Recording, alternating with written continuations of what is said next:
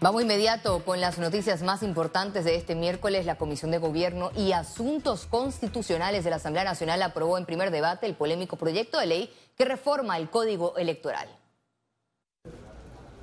A siete meses para las elecciones generales, el oficialista Partido Revolucionario Democrático busca cambiar las reglas del juego, adicionando en el artículo 380 del Código Electoral que en los circuitos plurinominales los partidos aliados postulen hasta dos residuos. Miren lo que dice aquí. En su partido compiten para el cociente, medio cociente y residuo. Para poder competir por el cociente y el medio cociente, el candidato debe estar inscrito en el partido que lo postuló. Esta modificación la acaban de introducir. Totalmente grave. Este señor, que hace solamente dos semanas nos andaba rogando, por favor, que cerraran la alianza con él, porque con la alianza con el PRD él era diputado. Y no puede decir que no, allá iba a corretear a Vinicio, allá a la Comisión de Presupuesto y a todos los miembros del CEN, porque se reunieron con el PRD durante un año.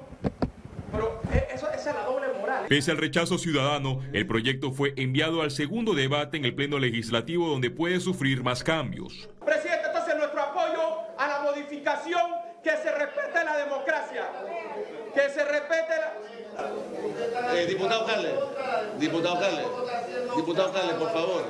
Por favor. El PRD justificó que la propuesta surge luego de un decreto emitido por el Tribunal Electoral. La propuesta que tiene el Tribunal Electoral a través de un decreto que emite en diciembre del año 2022 es que sencillamente podían tener cuantas R los partidos en alianza quisieran. Esto complica el escenario porque prácticamente la mayoría o el 100% de los diputados que saldrían serían básicamente a través del residuo. De aprobarse en tercer debate, la última palabra para la sanción de la ley quedará en manos del Ejecutivo. Félix Antonio Chávez, Econius. El magistrado del Tribunal Electoral, Alfredo Junca, pidió a la Asamblea Nacional cesar el debate de las reformas al Código Electoral. Junca afirmó que estarán vigilantes para garantizar que se cumpla el criterio del Tribunal Electoral. No hay legitimidad para que se dé en estos momentos un cambio al Código Electoral. Reformar el Código Electoral a tan solo siete meses para el evento electoral ocasionaría distorsiones. Nosotros nos vamos a mantener vigilantes para que se mantenga el criterio que el Tribunal Electoral constitucionalmente y legalmente ha hecho saber durante el proceso electoral.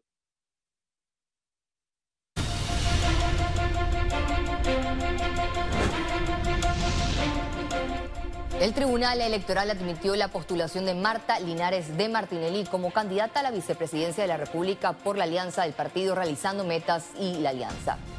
En una resolución, el Tribunal Electoral señaló que la postulación presentada por el partido Realizando Metas cumplió con todos los requisitos legales. El pronunciamiento de la institución electoral se dio tras denuncias del líder del partido sobre inconsistencias al momento de hacer la solicitud virtual. La candidata a la alcaldía de San Miguelito, Zulay Rodríguez, defendió sus candidaturas a la presidencia y asamblea. Además, confirmó que el partido Realizando Metas la contactó para implementar mejoras en este sector del país.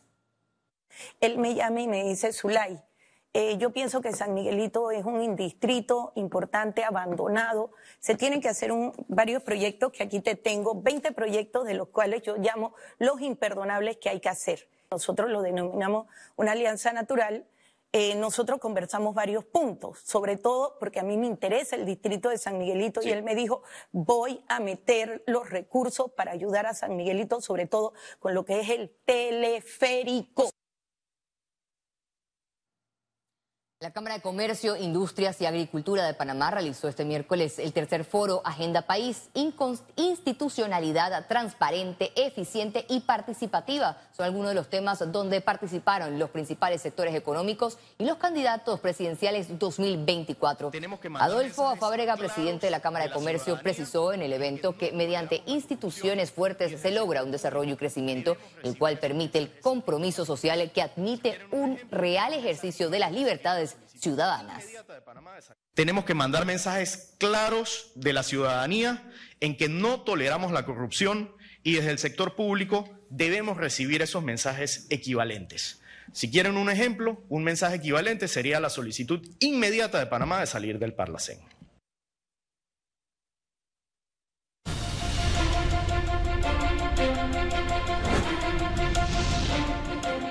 El vicepresidente de la República y candidato presidencial del PRD, José Gabriel Carrizo, salió en defensa del gobierno luego de la calificación negativa emitida por Fitch Ratings. Como la crónica de una mala calificación internacional anunciada, Fitch Rating bajó la perspectiva de Panamá de estable a negativa. Esto obedece a múltiples motivos como el déficit fiscal, la deuda pública, el gasto en el Estado, los subsidios y la crisis financiera de la Caja de Seguro Social. Sin duda, la responsabilidad fiscal con la que ha sido administrada eh, las finanzas públicas del país en esta administración ha sido las más eficientes en el mundo y así lo reconocen no solamente una calificadora, sino muchas calificadoras.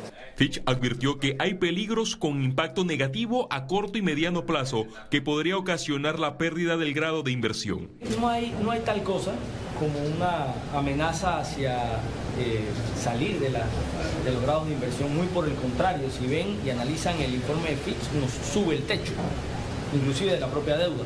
La alianza política entre Cambio Democrático y el Partido Panameñista aduce que el gobierno no ha hecho su trabajo. Se han dedicado a endeudar el país, a pagar planilla, a gastarse la plata en el presupuesto de la Asamblea, en la descentralización paralela. Aumentar los gastos y disminuir la inversión en un contexto de crisis es lo totalmente contrario a lo que debería hacerse. Y eso es precisamente lo que ha hecho este gobierno. Richard Morales, compañero de fórmula de la candidata presidencial de la libre postulación Maribel Gordón, manifestó que las acciones deben tomarse sin esperar las imposiciones de las calificadoras.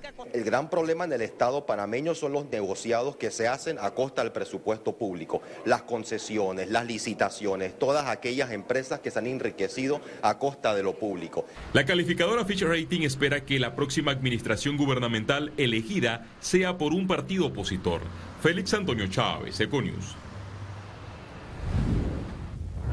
Se reportan seis nuevas defunciones a causa de influenza en las últimas semanas. El MINSA recordó que la vacunación es gratuita en todas las instalaciones de salud.